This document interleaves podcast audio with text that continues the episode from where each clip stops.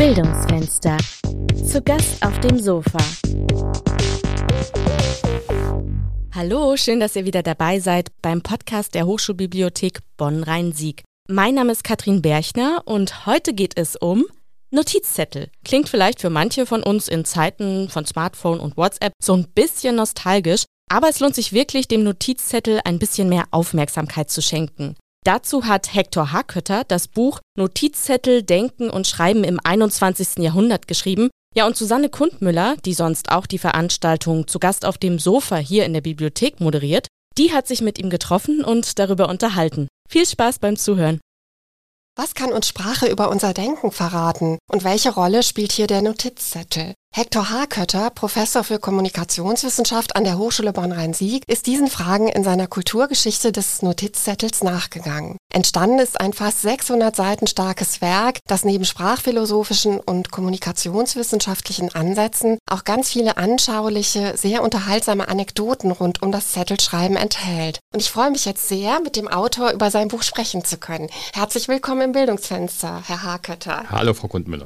Herr Hakötter, beim Notizzettel habe auch ich spontan an die vielen kleinen bunten Post-its gedacht, die auf dem Titelbild Ihres Buches zu sehen sind und die man ja auch so oft in Büros oder an Kühlschränken antrifft. Wie vielfältig aber allein schon die Form der Notiz sein kann, erfährt man in Ihrem Buch. Es gibt sie winzig klein, in riesengroß, in ganz unterschiedlichen Materialien, digital und analog. Und sogar einen begehbaren Notizzettel in 3D stellen Sie in Ihrem Buch vor. Was ist das für ein Notizzettel? Ja, ich würde vielleicht äh, beginnen mit einem Zitat der alten Lateiner, die übersetzt gesagt haben, was man überhaupt beschreiben kann, das wird auch beschrieben. Der Mensch ist das schreibende Tier und wir haben offensichtlich doch ein großes Bedürfnis danach, uns schriftlich auch zu verhalten und unsere Gedanken schriftlich niederzufassen. Und dann beschreiben wir eben das, was gerade da ist. Äh, wenn wir gar nichts dabei haben zum Schreiben, dann beschreiben wir gerne auch schon mal die Wände. So sind Graffiti entstanden, eine Kunst, die übrigens nicht aus dem 20. Jahrhundert kommt. Äh, schon die alten Römer klagten darüber, dass Hauswände, Säulenstummel und alles, was sozusagen die Kulturwelt nur hergab, beschrieben, bekritzelt und bemalt worden ist. Und dann ist man eben auch ganz schnell bei begehbaren Notizzetteln. Äh, wenn ich mich in einem Raum befinde, in dem alle Wände vollgekritzelt sind, was ist es anderes als ein begehbarer Notizzettel?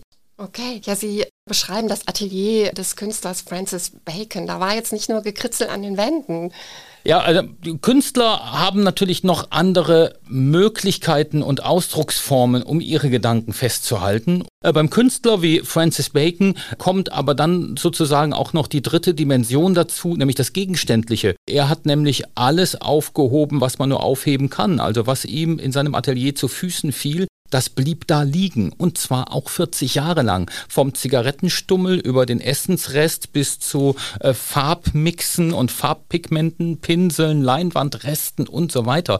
Und das war aber für ihn ein wesentlicher Bestandteil seiner Erinnerungsarbeit. Er brauchte dieses Umfeld, um selber kreativ arbeiten zu können. Wenn man also so will, das, was für den außenstehenden Betrachter eigentlich eine gigantische Müllkippe war, äh, war für diesen Künstler sein Notizzettel, seine Merkhilfe, sein Ansporn zu Kreativität und künstlerischem Schaffen. Sie haben jetzt die erste Kulturgeschichte des Notizzettels geschrieben. Das Medium ist also bisher vielleicht auch so ein bisschen übersehen worden. Was hat Sie dazu gebracht, da genauer hinzuschauen? Ja, manchmal muss man ja zu den ganz kleinen Phänomenen vordringen, um die ganz großen Geschichten erzählen zu können. Und natürlich haben wir es hier mit einem Alltagsmedium zu tun, das erstmal nicht unbedingt unter der Observanz von Kultur, Geistes- und Sozialwissenschaftlerinnen und Wissenschaftlern lag dass in der Medien- und Kommunikationswissenschaft da vielleicht heute der Blick etwas geschärfter ist, hat sicher auch mit der Digitalisierung zu tun und mit dem gegenläufigen Trend. Wir haben ja so einen Trend zurück zum Analogen. Wir sehen das in der Musik. Im letzten Jahr wurden erstmals seit den 80er Jahren wieder mehr Vinyl-Langspielplatten als digitale CDs verkauft. Und wir haben durch Digitale eine neue Brille aufbekommen und sehen auf einmal, wie durch ein Vergrößerungsglas, dass dieses kleine, kleine Medium in Wahrheit vielleicht doch ein ganz großes Medium ist. Und ganz konkret haben Sie in einem Interview erzählt, sind Sie durch eine Fußnote auf die Idee gekommen? Äh, das ist in der Tat der Fall. Damals schrieb ich meine Doktorarbeit und ich wollte gern, weil das damals gerade so aufkam und in Mode kam, wollte ich gern nach dem inzwischen etablierten so amerikanischen Zitierstandard, also ohne Fußnoten zitieren, sondern im Text. Und das mochte mein äh, Doktorvater, der da sehr traditionell war, eben nicht so sehr und bestand darauf, dass ich eine Doktorarbeit mit Fußnoten schrieb. Und kurioserweise in der Zeit dieser Diskussion tauchte im Text meiner Arbeit das Wörtchen Fußnote irgendwo auf. Mhm. Ich dachte, alles klar, dann mache ich jetzt als erstes eine Fußnote über Fußnoten. Die wuchs sich dann aber schnell aus. Also in meiner Doktorarbeit gibt es eine über vier Seiten gehende Fußnote über die Geschichte der Fußnoten. Und seitdem beschäftigte mich so ein bisschen genau diese Frage äh, dieses so ein bisschen beiläufigen und marginalen Schreibens, wenn man etwas an den Rand schreibt oder eben unter den Strich im Fußbereich einer Seite schreibt. Was ist das eigentlich? Eigentlich für eine besondere Form des Schreibens und des sich Ausdrückens. Ja, und die Geschichte hat mich eben nicht mehr losgelassen und ich habe viel recherchiert und geforscht und es ist dann eben aus der vierseitigen Fußnote jetzt doch ein 600-seitiges und damit recht dickleibiges Werk geworden. Absolut, mit unglaublich viel Information. Sie haben es gerade schon angesprochen, es scheint den Menschen ein Bedürfnis zu sein, sich immer wieder auch schriftlich auszudrücken. Und man findet deshalb in Ihrem Buch auch das leicht abgewandelte Descartes-Zitat, ich denke, also notiere ich. Dahinter steckt die Vermutung, dass der Notizzettel unserem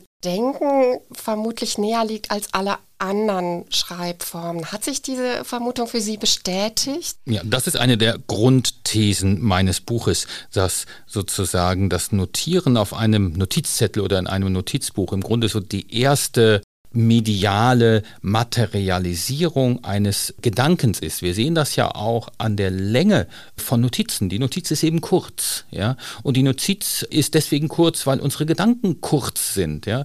Wir haben ja nicht ständig die mega komplexen Gedanken in Form der Kritik der reinen Vernunft von Immanuel Kant. Nein, wir haben den kurzen Geistesblitz, ja. Wir haben einen Gedanken, der sich in ein paar Sätzen auf einer halben Seite oder eben auf einem Zettel äh, festhalten lässt. Und wir haben auf Notizzetteln auch ein ganz eigenes Ordnungssystem, das ganz anders aussieht als das Ordnungssystem beispielsweise eines gedruckten Buches oder einer anderen, ich sag mal, artifizielleren Ausdrucksform. So ein Notizzettel ist nämlich ja in aller Regel Kraut und Rüben, ja. Und wir schreiben auch Dinge zusammen auf Notizzettel, die eigentlich scheinbar gar nicht zusammengehören. Das kann von trivialsten Dingen wie irgendwelchen Einkaufslisten eben bis zu größten philosophischen Weisheiten führen, die aber alle zusammen auf ein und demselben Zettel stehen können. Und ich lasse ja einige große Notiererinnen und Notierer der Kulturgeschichte Revue passieren, von Leonardo da Vinci bis zum Sprachphilosophen äh, Ludwig Wittgenstein. Und bei all denen findet man genau das, dass in ihren äh, Zetteln und Büchern, Notizbüchern eben Dinge beisammenstehen, die wir erstmal gar nicht zusammen denken würden. Deswegen nenne ich auch Notizzettel und Notizbücher private Medien. Es sind also Medien, deren Inhalte sich Außenstehenden gar nicht komplett äh, verständlich machen können, weil sie eben in einer privaten Sprache, in einem privaten Medium verfasst worden sind. Und dazu dann häufig von den Geistesgrößen, die Sie genannt haben, auch noch kodiert wurden. Also wo anscheinend ganz bewusst auch vermieden werden sollte, dass jemand anders ähm, ja, das scheint mir ein ganz starkes Indiz dafür zu sein, dass die Notiererinnen und Notierer selber auch ein ganz starkes Gefühl dafür hatten, dass das, was sie tun, eben Privatim mhm. ähm, ist und etwas ist, was nur für sie selber sozusagen als Externalisierung des eigenen Denkens oder vielleicht als Denkhilfe auch dienen sollte und äh, definitiv nicht für andere Augen bestimmt war. Ja, also wir übersetzen etwas in einen Code, den nur wir verstehen können, damit er eben nicht öffentlich wird. Und etwas notieren heißt gerade nicht veröffentlichen, sondern heißt es eben privat halten oder eben manchmal sogar auch geheim halten. Man würde ja so im ersten Moment denken, und so erlebt man es ja oft auch, dass Notizen eine Vorform von einem längeren Text, einem anspruchsvolleren Werk sind. Und das hätte ich jetzt auch bei Wittgenstein vermutet, aber in der Tat und auch bei Leonardo da Vinci zeigen sie, ist gar nicht viel äh, veröffentlicht worden. Warum machen die Menschen das? Also warum schreiben sie so viel auf Notizen? Hm.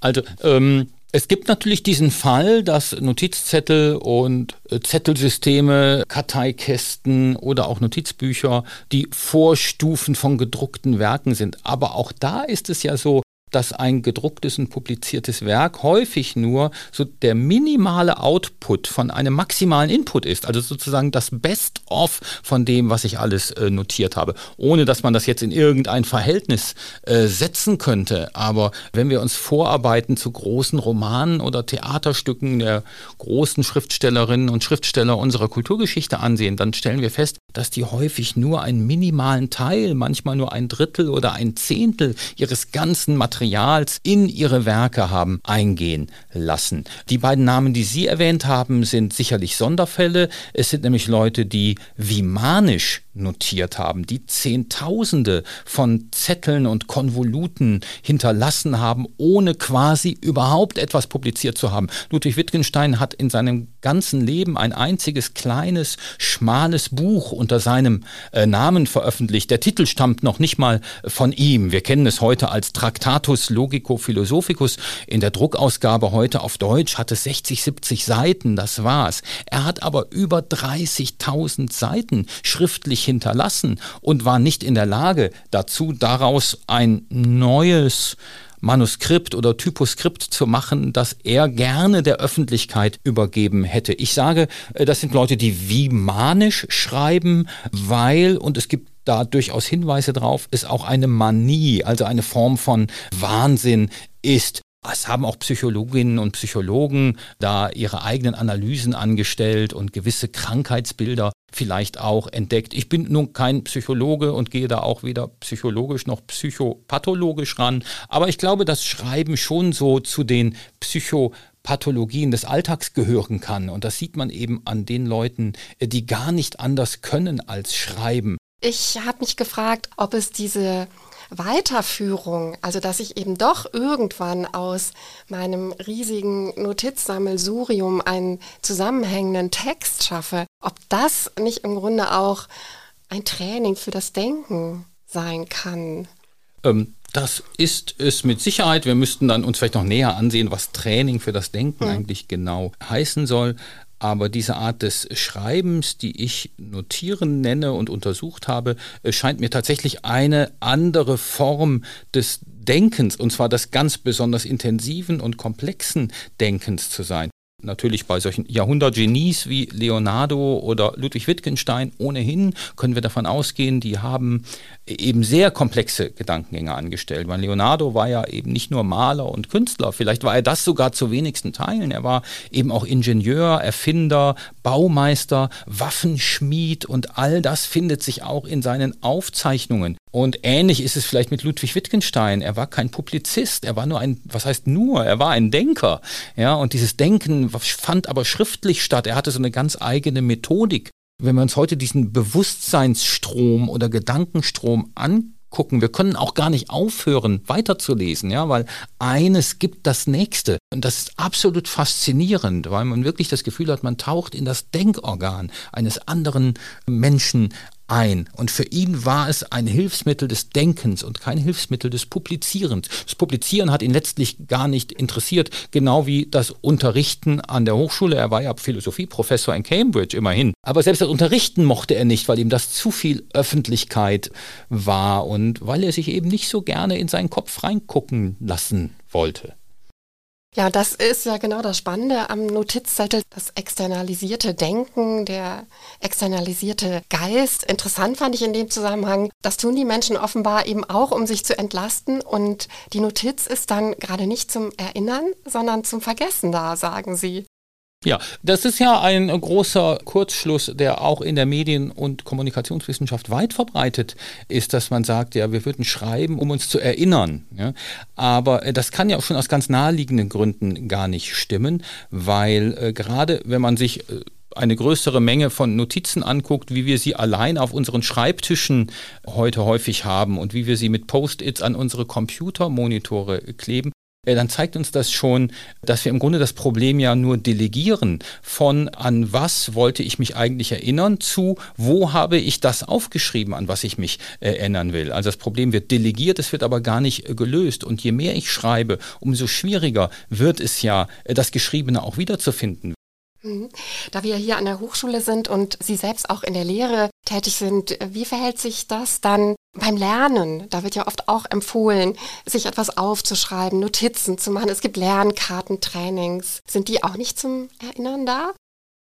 Ja, das ist eine gute Frage. Es ist ja auch immer so die Frage, warum prüfen wir unsere Studierenden eigentlich? Wollen wir auswendig Gelerntes aus der Erinnerung abrufen oder wollen wir überprüfen, ob die Studierenden irgendwelche Fertigkeiten bei uns gelernt haben? Ich glaube, zweiteres würden, glaube ich, die meisten Kolleginnen und Kollegen zur Antwort geben. Wir wollen ja nicht dieses Bulimie-Wissen und die Studierenden sollen schreiben, nicht um sich zu erinnern, sondern weil sie durch das Schreiben diese Fertigkeiten rekapitulieren und dadurch auch einüben können. Man darf ja nicht vergessen, dass Schreiben eben einerseits Externalisieren von Denken ist, andererseits aber ein haptischer und eben nicht nur ein Denkprozess. Und dieses haptische scheint uns sehr, sehr stark darin zu unterstützen, dass wir auch uns Fertigkeiten, eben ein Handwerk aneignen können. Und das ist ja das Beste, was wir uns überhaupt ins eigene Notizbuch schreiben können, dass wir nämlich den Studierenden ein Handwerk oder Handwerkszeug, eben akademisches Handwerkszeug mhm. beibringen. Dieses Haptische, was Sie gerade angesprochen haben, spielt das auch eine Rolle bei der Beobachtung, die Sie gemacht haben, dass die Menschen doch immer noch sehr viel lieber analoge Möglichkeiten nutzen, wenn sie Notizen schreiben und eben nicht auf die unzähligen digitalen Angebote des Internets zurückgreifen. Ja, auch hier gilt das schon eingangs erwähnte Lateiner Zitat, was man überhaupt beschreiben kann, beschreiben wir. Und natürlich schreiben wir auch in digitalen Medien. Ich bin aber fest überzeugt davon, dass dieses analoge Schreiben und Notieren nicht auszurotten ist durch digitale Medien. Also digitale Medien ersetzen gar nicht die äh, analogen, sondern sie treten daneben. Und das hat wiederum verschiedene Gründe. Ein Grund ist eben aber genau der, wenn ich möchte, dass etwas privat bleibt, und das ist ja eine der Grundthesen von mir, was das Notieren angeht, äh, dann werde ich es nicht digitalen Medien anvertrauen. Zum Beispiel Mark Zuckerberg hat die Pläne für sein Netzwerk und für die Erweiterung seines Netzwerks Facebook in analoge Notizbücher geschrieben, die eine Zeit lang auf dem Facebook Campus wie Bibeln betrachtet und behandelt wurden. Und er hat all diese Notizbücher dann vernichten lassen, als ihm seine Justiziare sagten, dass die vor Gericht vielleicht als Beweismittel auch gegen ihn verwendet werden könnten. Also er hat sehr genau verstanden, wem er seine privaten Gedanken anvertraut und wie er anschließend damit umgehen muss, damit sie privat bleiben. Und das ist der andere große Vorteil analoger Medien, man kann sie auch zerstören. Also wenn ich wirklich möchte, dass andere etwas nicht erfahren, äh, dann schreibe ich es für mich auf, weil es mir beim Denken und Durcharbeiten hilft und vernichte es anschließend.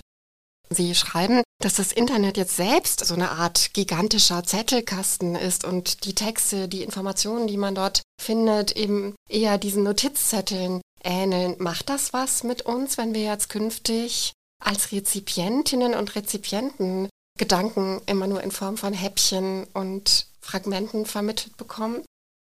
Das macht definitiv was mit den äh, Rezipientinnen und Rezipienten. Und da gibt es ja auch schon eine ganze Reihe von empirischen Untersuchungen aus verschiedenen Fachrichtungen zu. Und äh, wir können feststellen, dass die Aufmerksamkeitsspanne äh, gerade bei der Generation, die wir so Digital Natives nennen, ja ganz stark zurückgegangen ist. Wir wissen aus der Kommunikationswissenschaft und der Journalismusforschung, dass die Aufenthaltszeit auf Artikelseiten im Internet extrem kurz ist. Etwa 100 Sekunden widmet ein Leser oder eine Leserin in der Regel einem Online-Artikel im Netz. Das ist wahnsinnig kurz. Ja, also wenn Sie es in Druckseiten umrechnen wollen, vielleicht eine DIN A4-Seite oder so lesen die Leute. Wenn der Artikel länger ist, äh, liest man ihn halt nicht zu Ende. Das wird auch beklagt äh, in der Medienkritik und von Kulturwissenschaftlern und auch Kulturkritikern, die eben sagen, ja, hier gehen auch Fertigkeiten verloren, die unsere Buchkultur, die berühmte Gutenberg-Galaxie 500 Jahre lang ganz stark geprägt haben. Hm? Wobei äh, auch das eine Tendenz ist, die nicht erst durch die Digitalisierung entstanden ist. Aber die Digitalisierung hat diesen Prozess, glaube ich, nochmal arg radikalisiert und verschärft. Und damit müssen wir auch in der Bildungseinrichtung schon wieder umgehen. Wir merken ja auch in der Lehre, wir können unseren Studierenden Aufsätze zu lesen geben, aber ich kann von einem Studierenden nicht erwarten, von einer Woche auf die andere ein ganzes Handbuch durchzuarbeiten. Das war zu meiner Studentenzeit noch anders. Also ich hatte Professoren, die sagten, ja, bis nächste Woche lesen Sie bitte Krieg und Frieden. Da hatte ich aber 1500 Seiten vor mir und stand schlecht da, wenn ich nicht wenigstens kursorisch einen Überblick über dieses Buch hatte.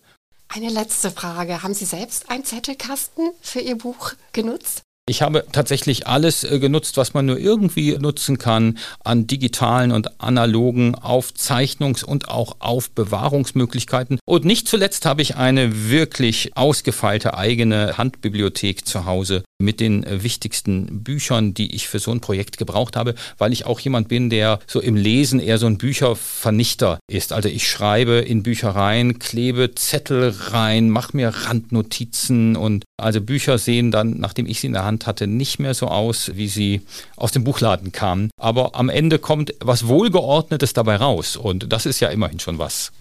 Herr Harkötter, vielen Dank für das schöne Gespräch. Ich danke Ihnen.